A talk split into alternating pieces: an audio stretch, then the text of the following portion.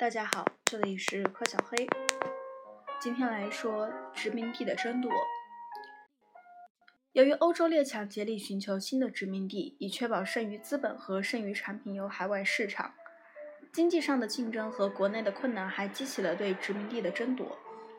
由于德国人直到1871年国家统一之后才参加殖民地争夺，所以他们特别积极。要求建立一个与其日益增长的经济实力相称的帝国。泛日耳曼同盟还把目标对准了葡萄牙、荷兰和比利时这样一些小国的富裕的殖民地，并坚决认为德国还必须拥有显要的地位。但是德国人发现，他们在世界上几乎所有的地区都受到了英国辽阔的殖民地的阻挡。他们痛骂英国人是占着茅坑不拉屎的自私鬼。然而，殖民地竞争不只局限于英国和德国。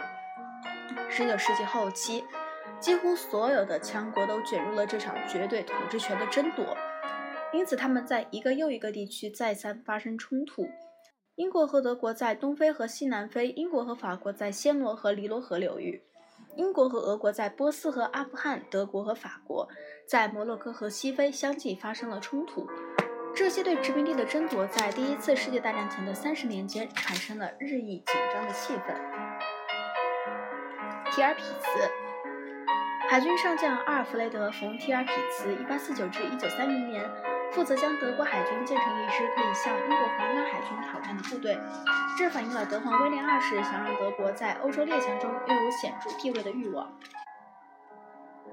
下一节我们会讲到相互冲突的联盟体系。这里是全球通史，从史前史到二十一世纪，第三十六章：第一次世界大战全球性影响。我是柯小黑，我们下次见。